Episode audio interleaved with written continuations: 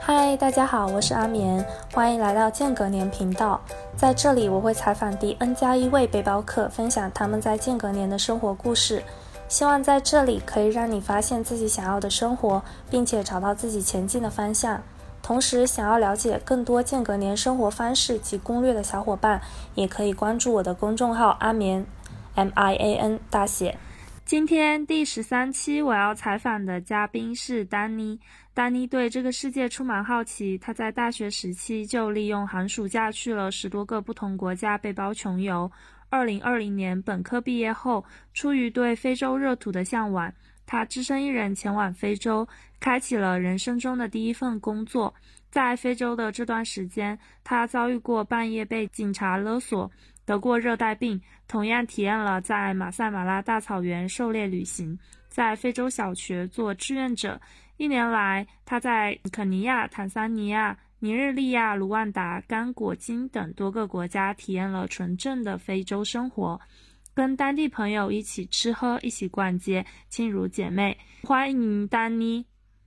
Hello，大家好，我是丹妮。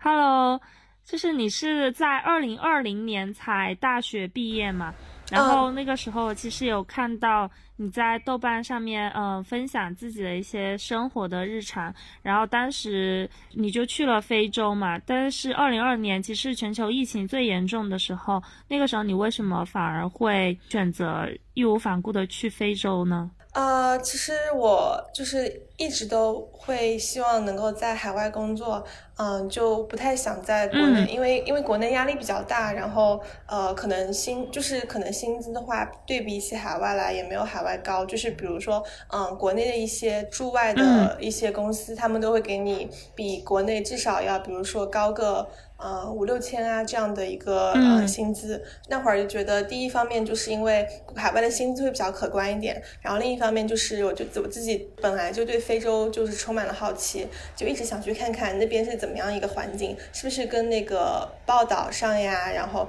电视上呀说的一样，是不是真的那么贫穷，然后是不是真的充满了各种嗯。动物呀、植物呀、自然环境啊什么的，就真的特别想去看看，所以说。就这两方面原因让我选择了非洲。非洲它最吸引你的那个点是什么？呃，我觉得更加吸引我的是自然吧。就是没有去之前，我对非洲的印象就是，嗯，小时候看《动物世界》里面那种各种大草原啊，然后动物呀，然后那种嗯，头顶着那个呃各种篮子的非洲人，他们跳着草裙舞啊这样的一个印象。然后是这样一个印象让我去往非洲。对，嗯。那你能不能跟大家分享一下，就是在你去非洲这段时间，其实现在也已经有一年多了吧？就是你有没有觉得有一些特别美好，或者是特别不美好、比较糟糕的一些体验呢？呃，先分享糟糕的吧，就是我在尼日利亚的时候就得了疟疾，然后那会儿因为一开始也不知道是疟疾还是感普通感冒嘛，所以就拖了大概有两三天。因为疟疾是一种热热带病，然后，嗯，如果你拖的话，就会变得，它就会严重，就是它加重起来非常非常快，嗯，所以说到了第三天就变得比较严重，嗯，然后需要输液才能够得到治疗，那会儿就是真的很挺痛苦的。不过疟疾它治的也快，就是只要及时治的话，就就没有什么大碍。但这个也是我就是第一段就是得疟疾的经历，然后因为当地医院它并不是特别的怎么说呢，就是它水平并不是很高，一开始检测的时候它没有检测出来，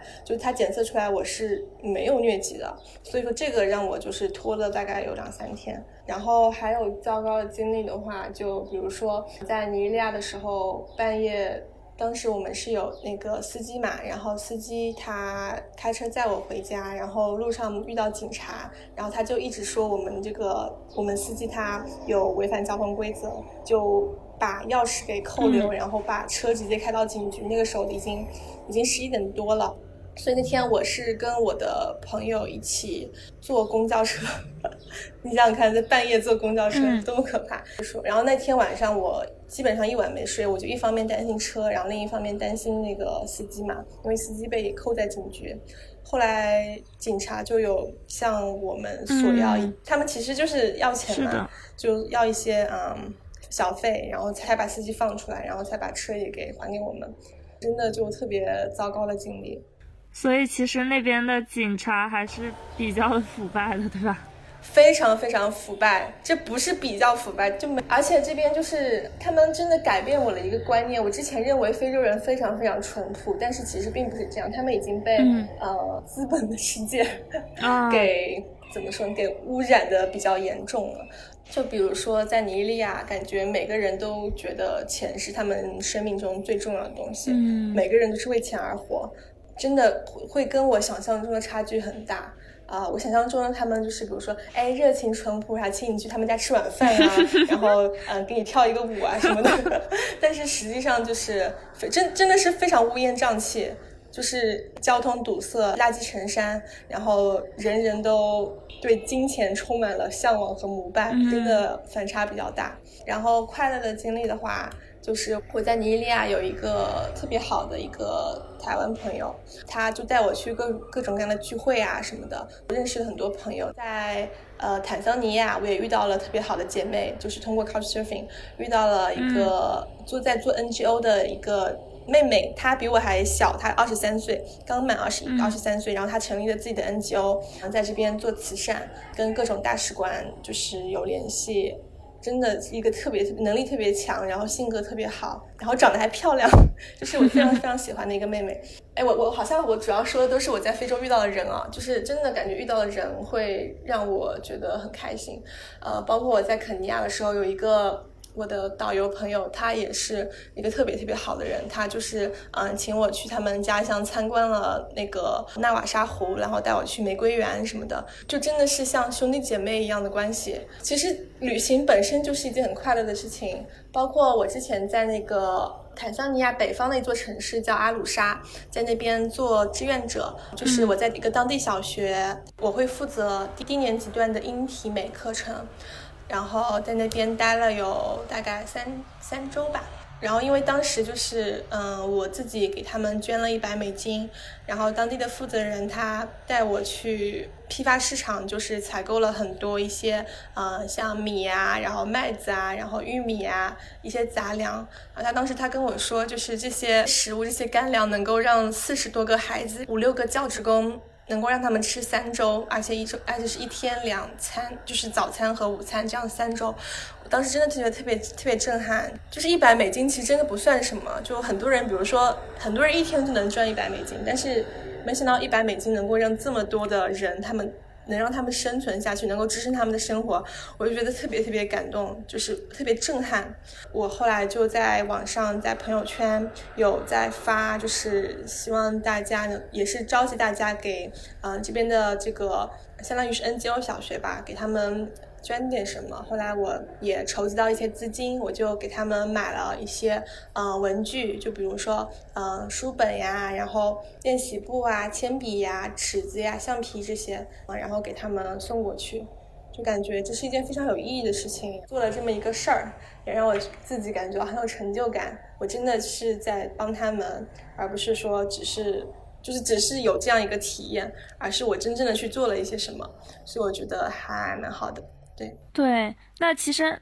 呃，跟你前面说的，比如说在尼日利亚，很多人都会比较的拜金，但是它其实还是有很多的地方，人们是过着生活非常的穷困。就比如说在你做志愿者的这个小学的这个地方，一百美金可以供那么多人，就是过两周的生活。那其实它的贫富差距还是对，那个是在那个是在坦桑尼亚。我当时在尼日利亚是在工作，所以说我待的城市是他们一个相当于是一个 city，就是一个经济最发达的一个城市。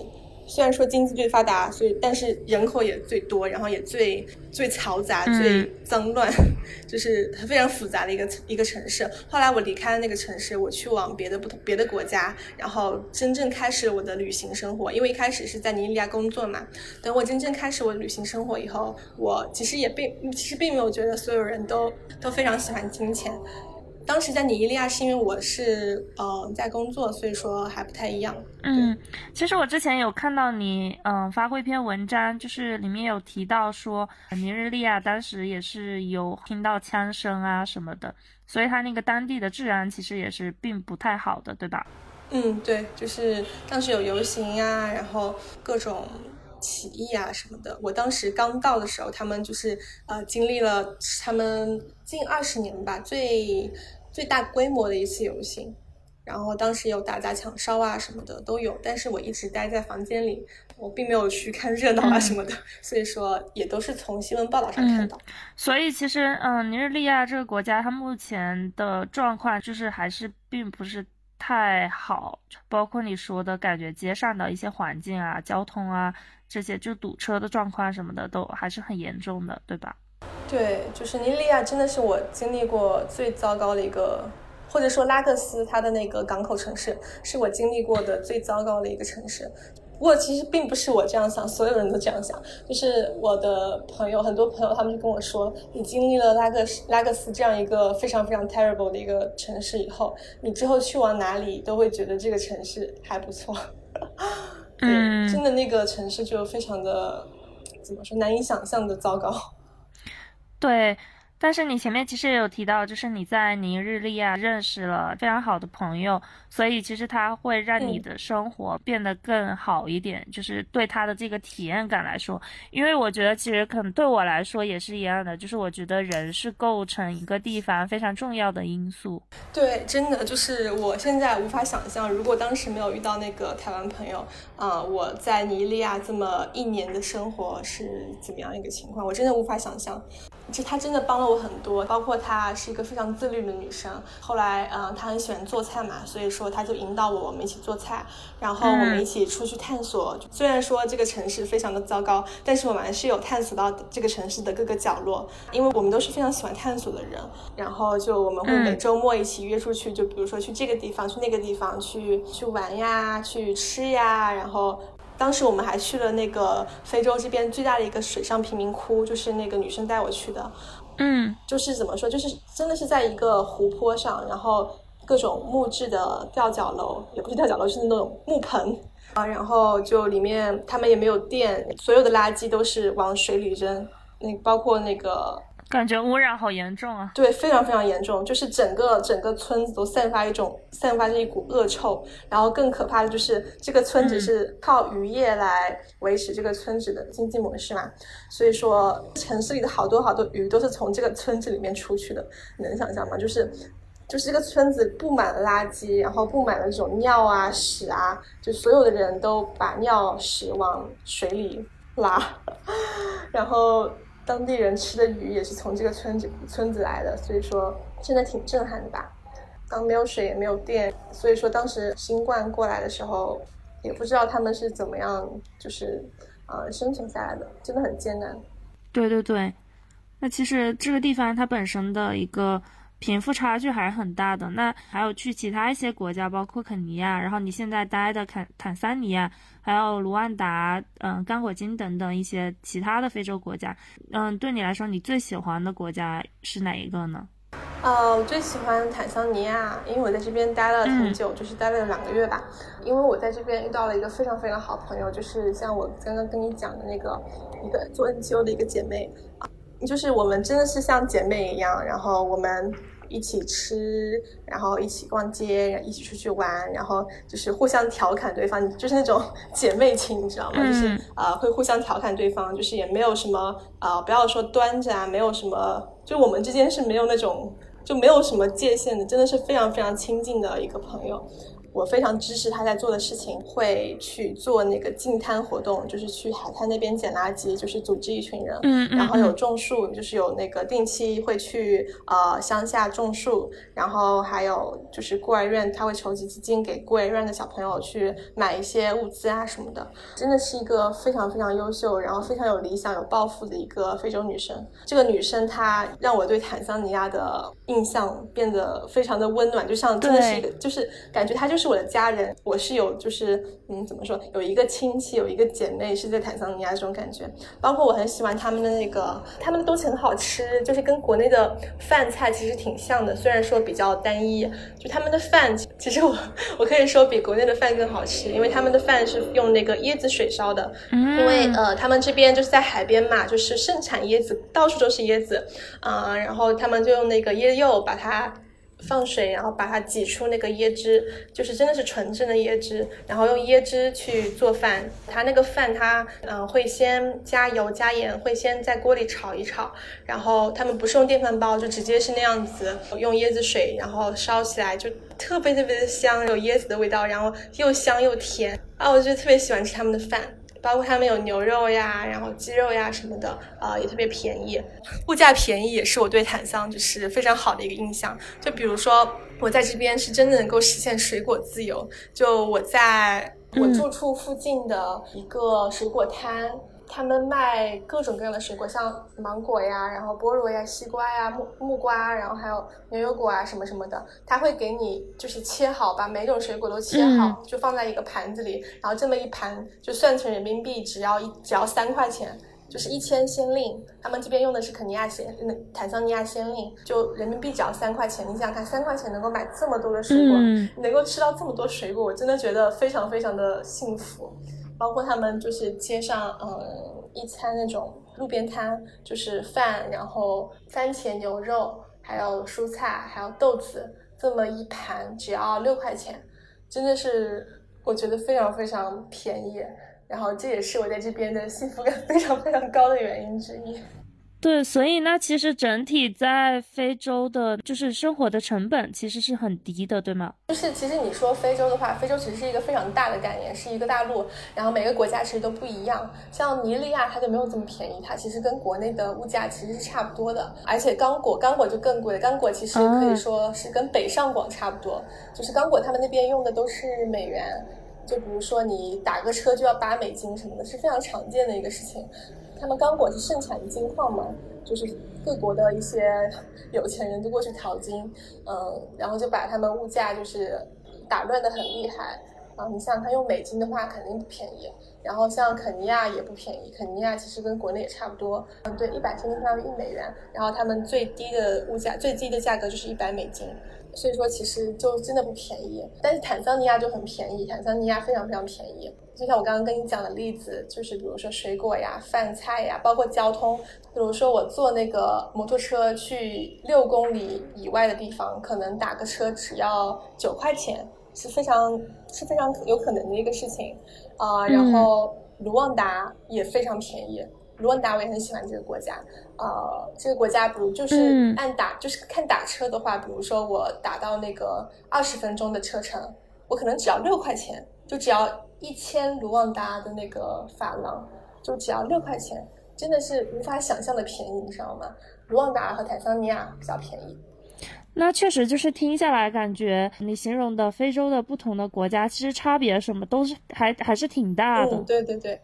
就感觉是，比如说尼日利亚就属于那种感觉处在一个一直不断的在发展经济的现在的一个状况，然后有的地方，然后又现在又是会比较贫困一点。对对对，就是尼日利亚是一个非常糟糕的国家。我除了糟糕，已经就是我真的是找不到任何赞美这个国家的 形容词。就是我就我自己的个人经历而言，确实是这样。然后像我在东非，就是因为我尼日利亚离职之后就来到东非去旅行嘛。嗯，在东非的话，我就会觉得比西非会好很多。尼日利亚在西非就是比西非好很多。虽然他们穷，就是呃 G D 呃尼日利亚是非洲 G D P 最高的国家。然后东非的话，就虽然说并没并不是特别经济特别发达，但是普遍来说。嗯，人也会比较热情好客一些，会比较淳朴一些，包括吃的呀，然后自然环境啊，都会比较好。像这边气候就非常非常舒适，有风，然后有太阳，很舒服，非常非常舒服。啊，我之前在那个坦桑尼亚一个岛叫桑吉巴尔岛，在那边过了圣诞和跨年，就感觉很舒服，然后很开心，真的。对，就是你会更加推荐大家去坦桑尼亚去旅行的，对吧？就是以旅行的角度来看的话，东非，东非。对，肯尼亚、坦桑尼亚都是非常适合旅行的。嗯，然后像坦桑尼亚的话，呃对，然后像肯尼亚的话，其实是内罗毕，是它首都内罗毕。内罗毕它是一个经济非经济比较发达的一个城市，其实跟国内的三线城市差不多，也有它的那个购物中心啊，也很干净啊，然后就是生活起来也很舒服，包括气候也特别好。物价的话，也跟国内的二三线城市差不多。卢旺达它是一个。怎么说呢？就是因为他们经之前经历了那个卢旺达大屠杀，所以说他们整个国家给我的感觉就是特别的有秩序，然后他们的人也跟其他国家的人不一样，就是他们国家的人他不会说，哎，就是上街上跟你打招呼呀，然后。也不会说就是拉着你让你一定要你买东西啊什么的，他们的他们的国家的人就非常非常有礼貌，就他们在自己专注于自己的事情，就也不会不会去说，因为你是外国人，所以你就要嗯给我更多的钱啊什么的，不会这样。然后他的科技其实挺发达的，就是他们这个国家，他们这个总统是一个特别受爱戴的总统。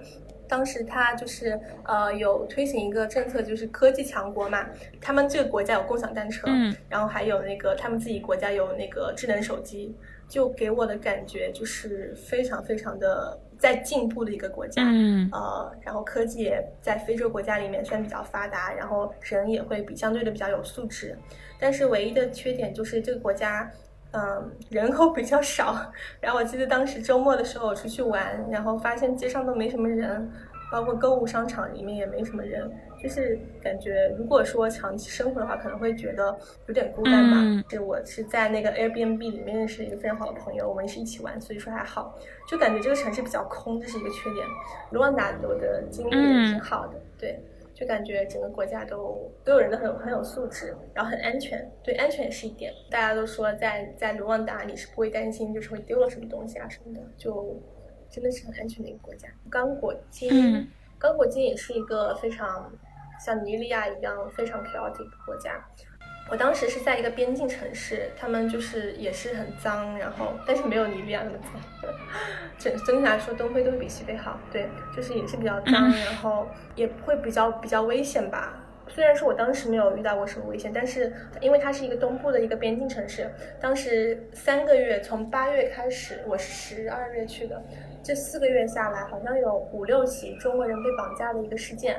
就是当地的中国矿区的一些中国人，他们就被勒索呀、被绑架什么的，就是感觉是一个比较动乱的一个一个区域。我不能说一个国家，至少我待的那个片区是这样，就比较动乱的一个区域。对那你就是在这些。国家之间办签证什么的，是直接就是落地签是吗？我一般都是电子签，就是我会比较希望所有的事情都安排妥当之后再去旅行，这样我不希望说遇到过遇到一些什么样突发状况，所以说我一般都会办电子签，就是网上所有的机票买好，然后所有的材料都准备妥当，我再出发。哦，那这样的话，其实。遇到突发这种情况就会更少，而且其实当你在非洲的时候，比如说你可能去过海关什么的，有时候也会遇到一些问题，所以提前准备好在非洲是一个比较稳妥的一个方式。对，因为你真的不知道他会给你。就他会怎么样刁难你？包括我在刚果的时候，我在刚果那个机场，那个机场真的非常非常非常差，是在布卡武，对不对？不对，戈马，戈马的机场，戈马是刚果的第三大城市，就在那个机场里面，它啊，怎么说呢？就是没有安检，然后也没有说 check in check out 这样一个柜台，就整个机场里面都是一些纸屑，我也不知道为什么，都是一些垃圾纸屑啊什么的，嗯，然后我就直接进去了。然后进去以后，就有人在向我收钱，说，嗯，我因为我当时乘的是那个埃塞比亚埃塞比亚航空嘛，那就说我必须要付钱，付五十美金给去买一个什么 Go Pass，他们才才让我进去，就是一个 Pass，叫五十美金，就很非常的难以置信。然后我进去之后，还还不止这一关，还有第二关，就是他们检测那个黄黄热疫苗本的时候，他说，呃，你这个少了一个盖章，所以说需要我付二十美金去盖一个章。我也不知道他给我盖的是什么章，就真的很，就是真的是一个非常腐败的一个地方吧。然后之后我我就付了二十美金，就去盖章了，以后他们才让我去候机室。嗯，等于是我在我原先的就是机票，然后核酸，包括黄热疫苗这些所有材料都准备妥当以后，我又付了七十美金，真的是非常的难以想象。所以说你永远都不知道你会遇到什么什么突发状况。对，嗯。一开始就是在你去非洲之前，你想象中的非洲的，嗯，比如说有地方特别的贫困，或者说存在一些贫富差距啊之类，以及它的野生动物特别多。那你到了非洲一年多的话，觉得它跟你想象中是一样的吗？还是说有一些存在的差异呢？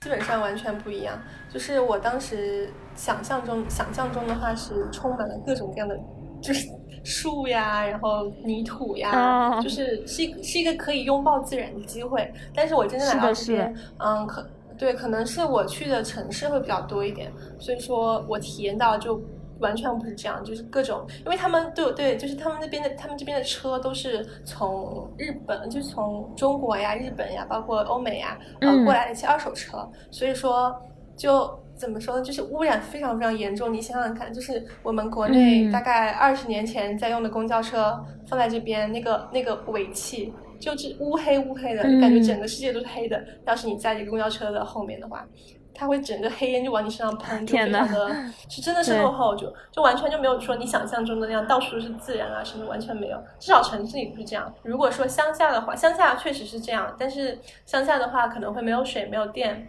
然后包括那个。就物资的话，物资什么的也不是很方便。就比如说，如果我在那个，比如说我在在当地那个 NGO 小学的时候，我一周都吃同样的米饭还有豆子，啊，然后也没有肉啊什么的，就可能会，嗯，生活环境可能会相对艰苦一点。对，比如说在之前我自己可能会看到关于非洲那边的书的话，可能还有一些，比如说野生动物，然后比如说动物迁徙啊之类的，这些特别贴近自然的这种这种很。壮阔的这种景观，当时有去看过吗？呃，对，我有在肯尼亚马赛马拉马赛马拉那个大自然保护区去进行一次 safari，就是狩猎旅行，就是那个嗯看动物，就是坐那个敞篷车看动物的这么一个体验。个人的体验其实并没有特别好。因为我当时他当我当时就是参加的是一个英文团，嗯，呃，是拼而且是拼团，因为拼团拼团比较便宜，我的预算有限嘛，就是当时是拼了大概七一共七个人，然后剩下的那六个人他他们是组团过来的，所以说他们就是朋友嘛，就都。啊，互相认识，然后就我一个人，就是也不认识他们呀，然后也人生地不熟的，就跟他们一起去了，然后就会觉得很孤单，因为他们就各玩，就他们自己玩自己的嘛，然后我就一个人，然后嗯，另一方面的话就是是个英文团，一些动物其实很多动物，他们就是从来没有在我的生命中出现过，像什么呃油猪呀，然后角马呀，一些我真的是他，我连他们的。中文名字我都不知道，就所以说那个当时导游提他们的英文名字的时候，就给他就在给我们介绍他们的习性的时候，我真的是完全一脸懵，就是我什么都不懂。我那些就是那些一起参团的小伙伴，他们就玩的很开心啊什么的，我就觉得，哎，为什么会这样呢？就是我自己体验其实没有特别好。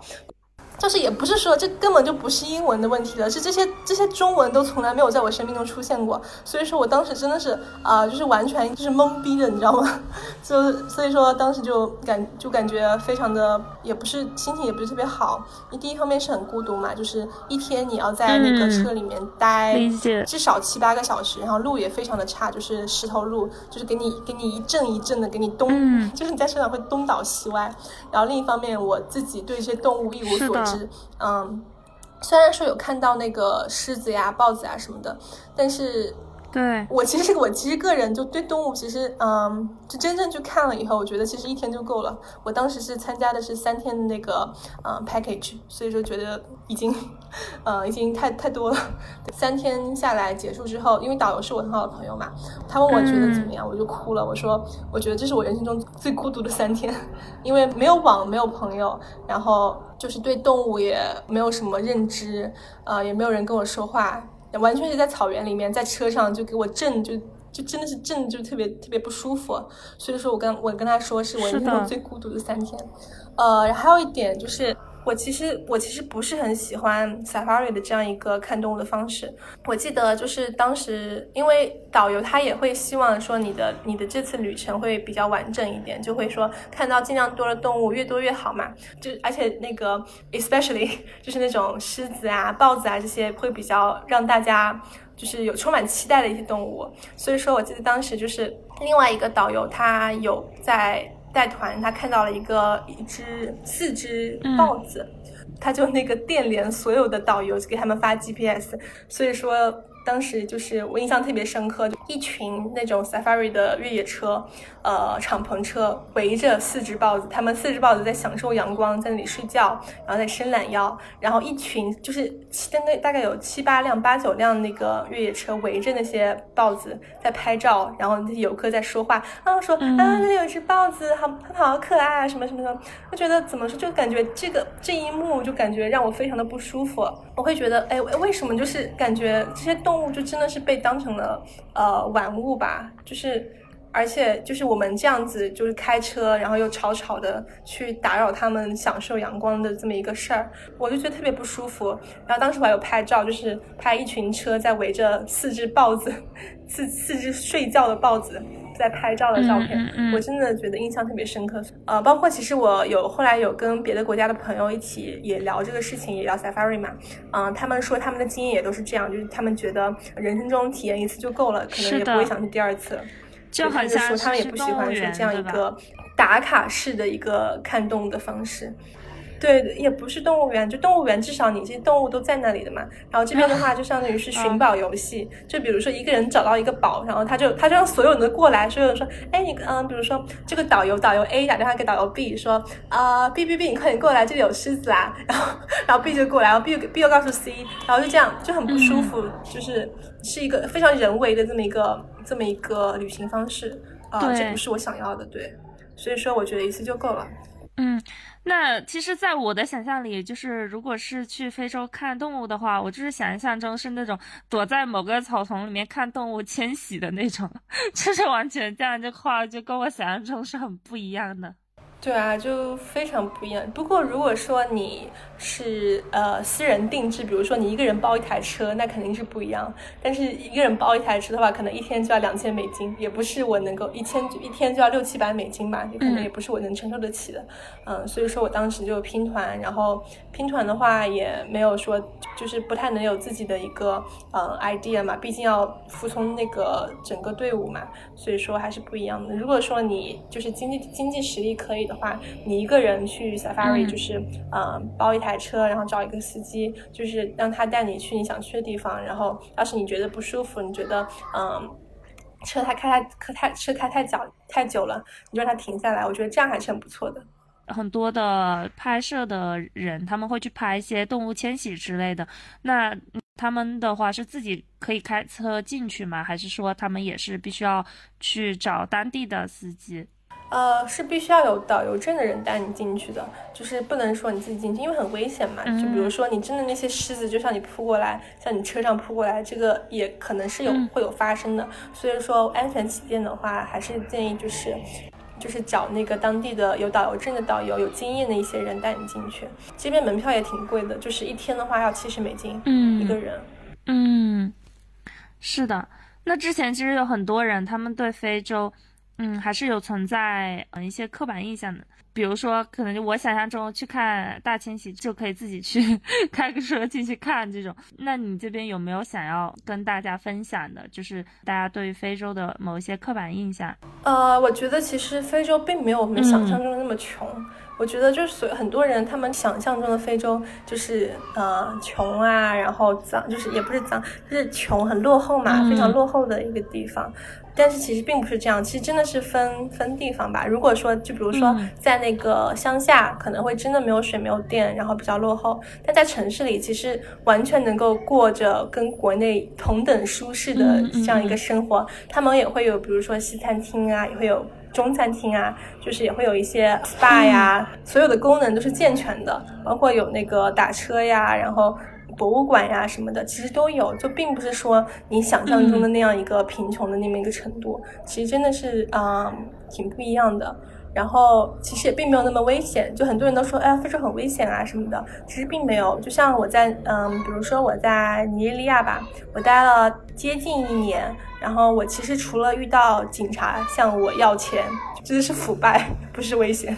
对，除了警察向我要钱之外，也没有没有遇到过什么危险。包括我在东非旅行，就去了这么多个国家，然后我也没有遇到任何危险。而且我的旅行方式是比较 local 的，就是我会 couch surfing 啊，然后跟就是交当地朋友啊，这么，嗯，是这么一种旅行方式。然后我跟当地的朋友都相处的特别愉快，也觉得他们人特别好，就是。很开心，根本就是没有像大家说的那么危险吧。就是我遇到的当地人，在东非遇到的当地人还是啊非常善良，然后对我也特别好。真的是非常愉快的体验，对对，因为其实之前在你还没有去到非洲时候，我感觉其实你对嗯那片土地是有很强烈的向往的。你在非洲的这一段时间里面，你觉得有可能的话，你会愿意一直生活在那里吗？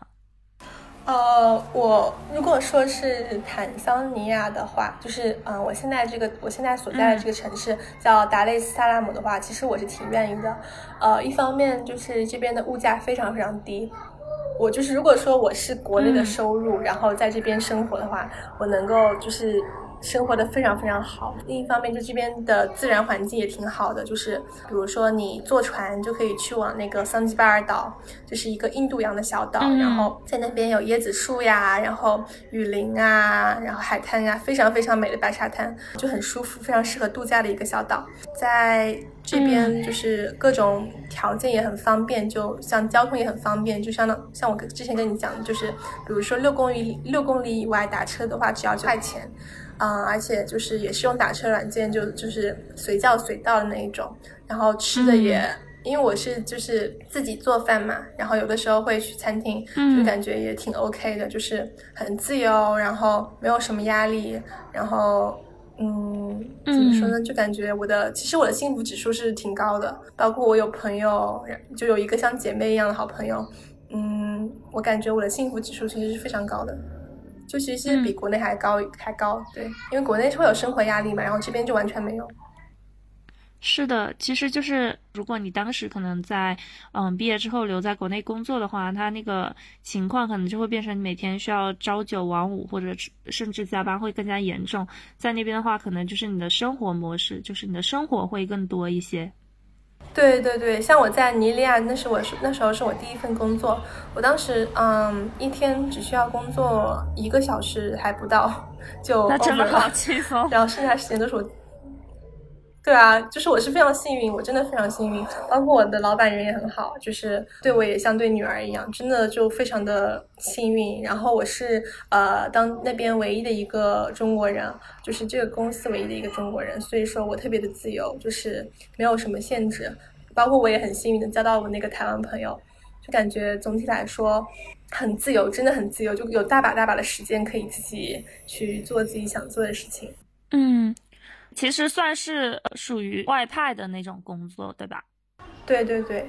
那在你之前的就是你一直以来的旅行方式，其实都是选择一种比较嗯贴近在地的一种比较穷游的那种方式。那你是为什么会选择这样的方式去旅行呢？呃，就我会觉得旅行它并不是说你住个朗酒店，然后你跟。比如说，你跟朋友一起去住高档酒店，然后去吃那种最贵的餐厅，就这么一个呃放空自己的这么一个旅行。我觉得旅行更多是就是去看世界吧，就是去看，哎，世界上会有这样的一群人，他们会有这样一个生活方式，然后原来他们是这么想的，就是对待一个问题，他们的态度是这样的。就比如说，呃，在尼日利亚，我的一些当地朋友，他们就会跟我说，没有新冠，新冠是不存在的。他们是因为他们是信那个基督教嘛。好像说，嗯，基督教，好像他们的他们在基督教他们里面的人，就他们就这么说，就是说，呃，什么根本就没有这种东西啊什么的，所以他们都是不信这个的，就非常的神奇。就是你怎么跟他们说，他们他们都不信，他们都觉得没有这个东西。然后包括其实整个非洲对新冠的态度都是比较随意的。就比如说我在坦桑尼亚，呃，这边整个国家就整个他们的总统就说没有新冠，就说没有人也没有人戴口罩，也没有人也没有人戴口罩，也没有各种限制，什么限制都没有，非常非常非常自由。就是真的会通过跟当地人接触，通过去体验当地的生活，会。会有一些很多的意料之外吧，然后会对这个世界的认知会更加饱满一点，更加丰富一点。听了你的分享，会感觉更多的其实是这个地方的人们带给你的一个感受。其实就像是一个地方，它可能就算风景再美，但是这个地方，就比如你去很有趣的朋友，是或者说给你一种很温暖的感觉，其实那趟旅程它并不会给你原先那种很期待的感觉。就是我觉得对我来说也是一样的，就是对，真的是这样。对，因为还是有很多的朋友，其实都像当初的你那样，其实对非洲这片土地，它还是有很大的一个期待跟向往的。那你会有什么话想要跟他们分享的吗？如果说真的要来非洲的话，可能就嗯。把的把自己的一些预期都给抹擦掉，就把自己当成一个一张白纸，然后就这样子过来，然后这样的话，你在非洲的所有体验都会都会在这个纸上有记录，而不是说你带着你的所有的一些。比如说偏见啊，包括向往啊什么的过来，这样的话可能就会有一些落差。嗯，我觉得这个是很重要的，就是不要带有任何的预期，然后来非洲。这样的话，你就会呃尽自己最大可能去体验这个土这这一片陆地。其实你说的这个点，我还觉得挺有意思的。就是我觉得我早些年去。嗯，去穷游的时候，我我个人也是会是属于那种每到一个地方之前，会把自己的期待值拉得非常非常低，然后结果到那个地方，它其实确实，比如说环境不太好啊什么的，但是由于我把期待值拉得很低了之后，那个地方反而会给我一种惊喜感。对啊，真的是这样。就其实我还有就要跟你分享，就比如说我在那个那个桑吉巴尔岛跨年，呃，包括过圣诞。嗯，就听起来是非常非常令人羡慕的这么一个经历，因为是在海岛上，阳光呀、沙滩呀，然后呃度假度假村呀什么的，就听起来其实非常舒服。但实际上并不是这样，就因为当时我是我是其实是一个人，然后一个人去的，然后跟着我的朋友，他们是一对情侣。等于是我跟着一对情侣一起玩，他们他们人都很好嘛，他们对我很好什么的，但是就会觉得还是很孤单吧，就是因为是我一个人在一个岛上，然后当时跨年的时候，我就去了一个嗯一个 club。然后倒计时的时候，我边上基本上都是情侣，他们所有人都在亲吻，然后就我一个人就站在那儿，你知道吗？你知道那种感觉吗？就是就呃，我可以跟别人说，我可以跟别人说，我在这个海岛上跨年，我的跨年就是呃，在一个 club 有烟花，然后有各种饮料呀、吃的呀什么的。但其实并不是这样，我那一刻我觉得非常非常孤单，我觉得真的是，就是你能想象吗？当时我就是当时大家大家在跳舞在蹦迪嘛，然后突然就啊开始倒计时十九八七六五四三二一这样，啊我边上就有一对情侣，一对白人情侣，他他们一开始是站在一个很高的地方，他们就跳下来，他跳下来在我就跳到我的边上。就开始亲吻，然后，然后我前面也是，真的是我周围全部都是 亲吻情侣，然后就我一个人在那边看着他们亲吻，你知道这种感觉吗？我真的觉得就是好孤独呀。就比如说我跟别人描述这个这一次经历，就是哎，我在这个海岛跨年，别人会觉得哇哦哇哦，好棒哦，你竟然在海岛耶！其实并不是怎么样，并不是这样，就并没有那么开心。我那几天真的还是蛮孤独的，对。对，所以其实很多时候一些旅行体验真的是只有自己亲身经历，然后才可以感受到它到底是一种什么样的感觉。包括就是所有就是你在非洲的这些旅程啊，我觉得就算是呃，不管是好的，还是说像这种体验，就是有一点让你觉得自己只身一人在异国他乡的这种有一点孤独的感觉。但是我觉得总体来说，还是给你的这种。嗯，就是给你的这张白纸上面，就是填补了非常非常多有意思，就是并且很，我觉得是很难忘的经历吧。对对对，非常难忘。像我前两前两天就体验了非洲的编发，就是把头就是 extension，就是把就是背那种编那种非洲的头发，非洲的辫子特别好看。嗯嗯，就有特别特别多这样这些非常独特的经历，包括去嗯像在尼日利亚去的那个水上贫民窟啊，然后像那个嗯东非这边的狩猎旅行啊，然后包括志愿者啊什么的，就感觉嗯感觉真的是非常非常难忘吧。我觉得。让我讲，我还能讲很多，就是就是感觉，呃，我我觉得旅行就是这个就是这样，就是我我是我个人是一个非常喜欢旅行的人，就是我感觉所有的一切，包括好的坏的，其实我有一些比较糟糕的经历。但是所有这些好的坏的都会是之后非常难忘的回忆。像我之前跟你讲的，就是我在半夜的时候被警察拦截，然后当时他拿着手电筒向我向我们这边的车在晃晃晃，我当时被吓死了。但是我就这个就成为我茶余饭后很好的谈资啊，就是我可以跟别人说我有这样一个经历，但是我挺过来了什么的，嗯，就会就会感觉其实还是要感谢所有的经历吧，无论好的坏的。我都会珍珍藏他们，珍惜他们。对，